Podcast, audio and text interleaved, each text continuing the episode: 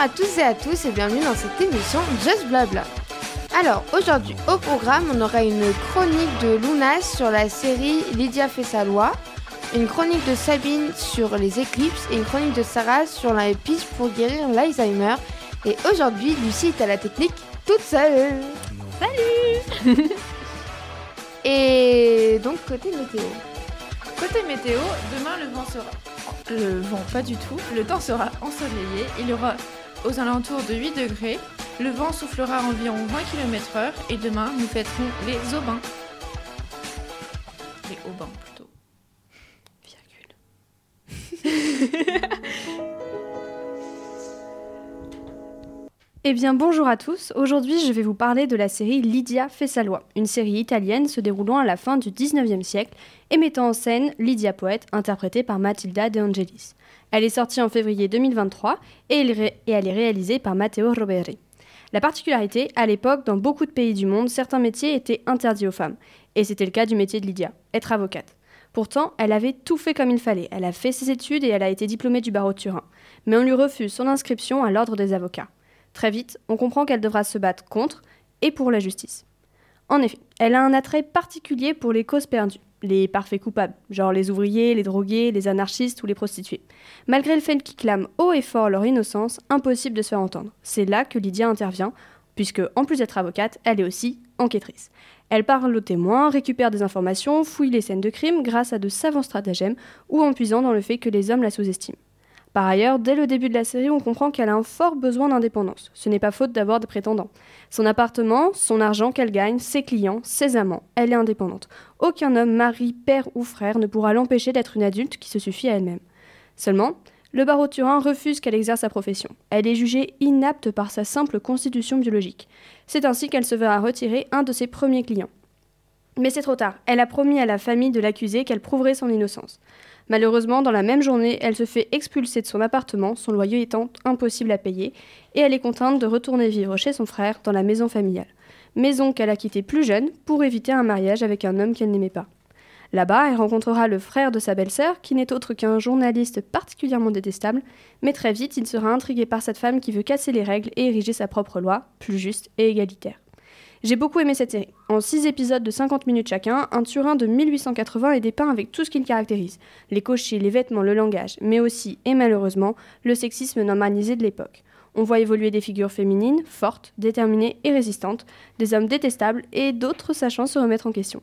Cela nous pousse également à nous, à nous intéresser un peu plus euh, à la vie de la première avocate italienne et enfin, c'est bien sûr une série féministe qui nous permet de nous rendre compte que la lutte pour l'égalité des sexes a réellement avancé, même si ce n'est malheureusement pas suffisant. Voilà. C'était une super chronique. Merci. J'aimerais beaucoup voir cette série du coup. Eh bien, elle est disponible sur Netflix. ok, bah, j'y cours après.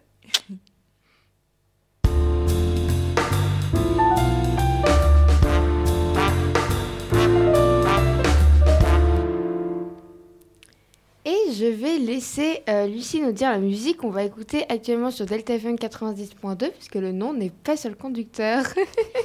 eh bien, nous allons écouter euh, Sarah Perce Percetti Amo de Ricci et euh, Poveri.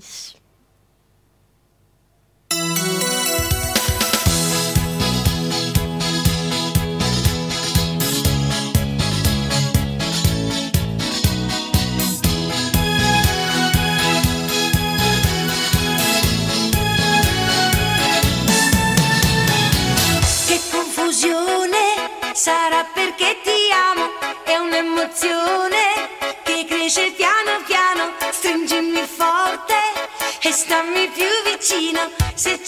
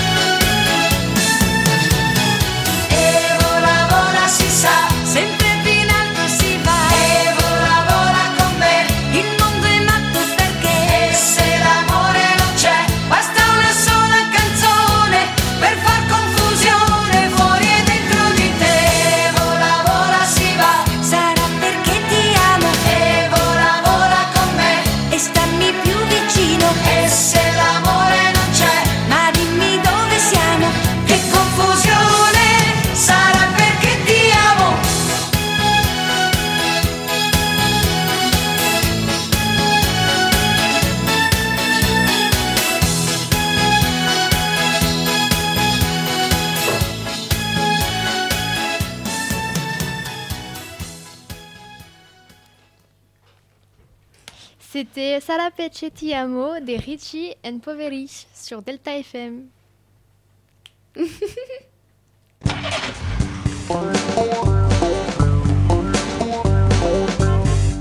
Bonjour à tous, aujourd'hui je vais vous parler d'un phénomène astronomique particulièrement beau à observer, les éclipses. Alors pour commencer, qu'est-ce qu'une éclipse dans son terme général? Une éclipse est une disparition passagère d'un astre quand un autre corps céleste passe entre cet astre et la source de lumière ou entre l'astre et le point d'observation. Il existe donc deux types d'éclipses, les éclipses solaires et les éclipses lunaires. Donc cette, chronique va se faire en deux parties. Aujourd'hui je vous parlerai des éclipses solaires et la semaine prochaine je vous parlerai des éclipses lunaires car ce sont deux phénomènes différents. Donc une éclipse solaire se produit lorsque le Soleil, la Lune et la Terre sont parfaitement alignés. En effet, lorsque la Lune se place devant le Soleil, celle-ci va occulter une partie ou en totalité l'image du Soleil vue depuis la Terre. Le Soleil va donc disparaître au cours d'une journée où le ciel sera sombre durant quelques minutes.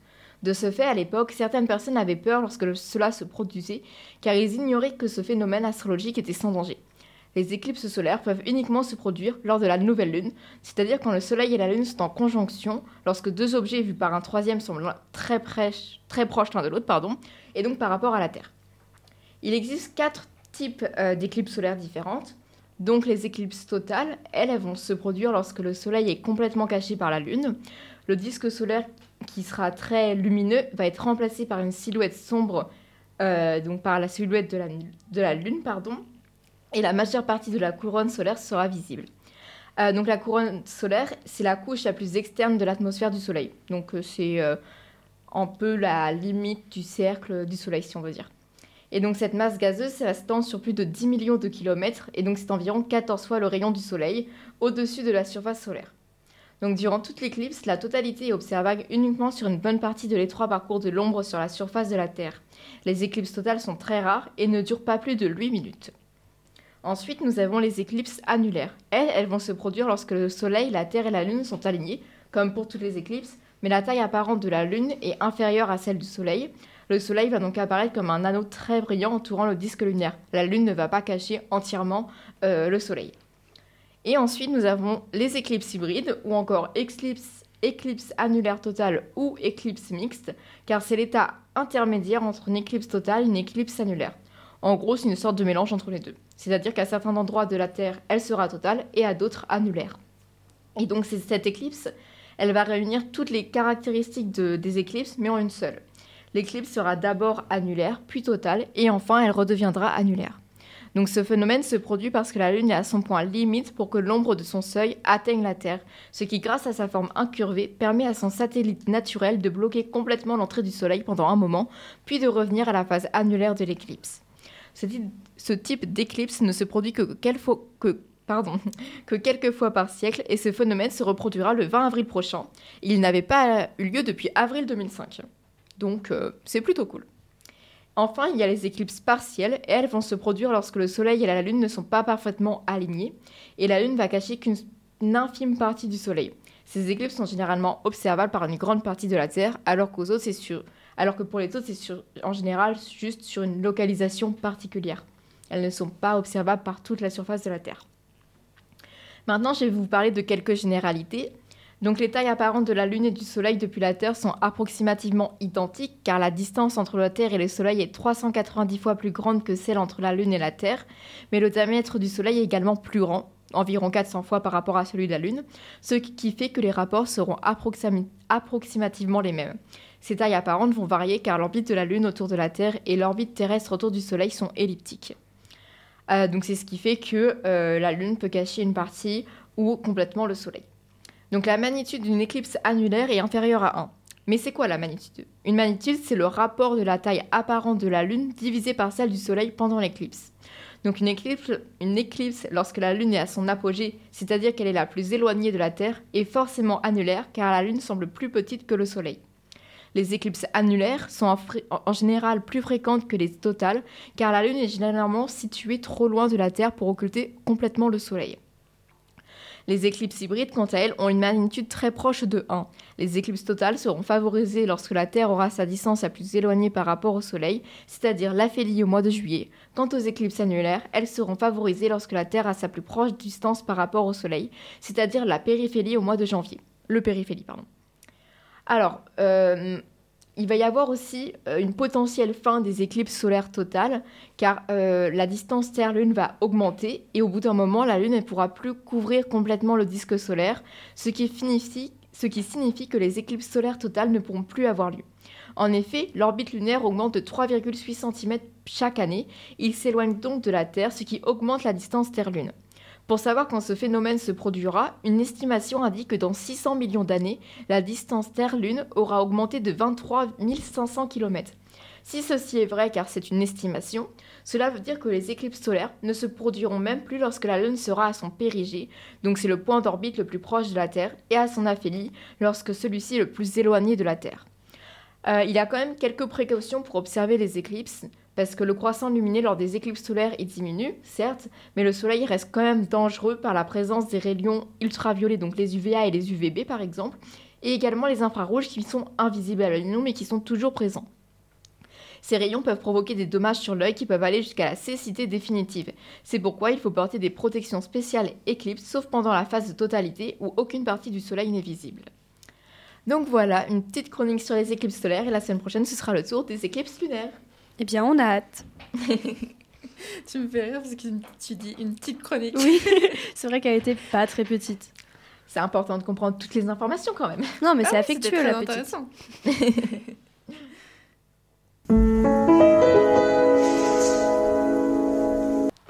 Bonjour. Aujourd'hui, je vais vous parler de la maladie d'Alzheimer et euh, d'une piste qu'on aurait peut-être trouvée pour euh, la guérir. Déjà, euh, la maladie d'Alzheimer, il y a environ euh, 35 millions de personnes qui, y sont atteintes. Et donc, euh, c'est une pathologie neurodégénérative qui se traduit par une perte progressive et irrémédiable des fonctions cognitives et du langage. Ça peut euh, être accompagné par une modification profonde de la personnalité et euh, avoir une dépendance totale euh, des personnes malades envers leur entourage. Il y a une faible proportion de cas où la maladie est euh, d'origine génétique. Euh, la majeure partie, euh, du coup, c'est juste euh, avec l'âge. Donc, euh, c'est lié à de multiples facteurs. Et donc, la maladie d'Alzheimer est due à des plaques séniles. Pourquoi tu bouges mon truc? La maladie d'Alzheimer est due à des plaques séniles constituées de peptides amyloïdes, donc euh, dans un premier cas, et dans un deuxième cas à la protéine euh, tophorolidée. Et donc, euh, c'est un peu compliqué, mais en gros, dans le premier cas, c'est euh, une accumulation de l'amyloïde. Euh, et dans le deuxième cas, c'est la protéine Tau, qui est en fait une protéine qui sert à la structure des cellules neuronales. Et donc cette protéine va être modifiée, mutée. Et donc ça peut entraîner des liaisons. Euh, ça a été identifié d'ailleurs euh, lors d'un examen euh, post-mortem sur le cerveau des patients atteints de la maladie d'Alzheimer. Donc ces phénomènes pathologiques ont été la cible potentielle de médicaments. On a fait beaucoup d'essais, il y a eu beaucoup de financement par rapport à ça au cours de ces 20 dernières années, mais ça s'est révélé infructueux. Donc on est allé sur l'examen des plaques amyloïdes, donc euh, pour essayer de comprendre comment euh, ça marche. Et donc euh, on a compris qu'il y a une concentration six fois plus grande de cuivre que dans un cerveau sain. Et donc là, on s'est dit que bah, on pourrait creuser sur ça. Donc en fait, c'est un facteur. Le facteur, c'est la, le dérèglement de l'homéostasie. En fait, c'est le règlement euh, du cuivre dans le cerveau des patients. Donc ça va créer un stress euh, inoxydant délétère. Donc euh, c'est responsable euh, de la destruction des neurones et de l'inflammation du cerveau des patients. Donc tous les organes aérobies font la respiration. C'est le, le nom en fait des organes qui font la respiration. Et donc c'est vital pour eux d'utiliser l'oxygène. Sauf que cette molécule est potentiellement toxique euh, s'il n'y a pas euh, un régulement. Euh, ce qui est fait dans notre cerveau à la base, il y a un, un contrôle philosophique, phi- si- philosophique. Non, c'est pas philosophique. Psychologique. Physiologique. Physiologique. T'inquiète pas, c'est pas grave. J'ai mélangé. C'est pas grave. c'est pas grave. Et important. Et sauf que là, chez les, par- les patients euh, atteints d'Alzheimer, euh, bah, ce n'est pas le cas. Et donc, euh, il n'y a pas une ré- régulation complète euh, de l'oxygène, euh, parce que l'oxygène, euh, l'oxydation, ça se fait en plusieurs étapes. Et donc, euh, bah, il peut arriver qu'il y a une modification dans, toutes ces étapes, et donc euh, entraîner une toxicité euh, bah, du coup de l'oxygène. Euh, mais c'est une toxicité qui est faible. Et euh, voilà. Par contre, euh, il y a le radiant oxy. Bon, en gros, parce que là, je parle un petit peu de choses compliquées. Mais tu as des transporteurs euh, d'électrons, donc euh, la partie électrique euh, des molécules, qui va avoir une surproduction et ça peut aussi entraîner une toxicité. Mais euh, normalement, à faible concentration, euh, c'est pas très important. C'est euh, l'accumulation en fait de, tous ces électrons dans le cerveau qui va faire qu'il y a une, des dommages. Voilà. Donc c'est pour ça qu'on s'est penché sur ça. Et euh, le défi maintenant, c'est de trouver euh, quelque chose qui est pa- capable d'extraire le cuivre piégé dans le- les amylases, amyloïdes. Et donc, euh, pour reprendre le, le principe des protéines et des enzymes euh, qui sont censés faire ça. Voilà. Ok. Eh bien, merci Sarah pour cette chronique. C'était très très intéressant et j'espère vraiment que la recherche va continuer à avancer parce que Bah oui, hein. c'est important quand même. on aimerait trouver quelque chose. Quand même. Quand même. Bah oui. Voilà. Eh bien, eh bien c'est peut-être la fin là déjà. On a fini. Ah bah oui. Donc, euh, Faut que vous mettiez le générique, madame. Voulais des petits couacs. bon. Ok. Juste tu baisses un peu le. voilà. Donc, euh, euh, bah voilà, c'est la fin de notre émission. Donc, on se retrouve euh, la semaine prochaine avec la suite de la chronique de Sabine et plein d'autres choses à apprendre. Voilà, donc merci de nous avoir écoutés. Vous pouvez nous retrouver sur nos plateformes de streaming gratuites ou sur le site de lp2i.radio-delta.fr. Merci beaucoup. Au revoir. Au revoir. Félicitations Lucie. En vrai, c'était hyper bien. Oui.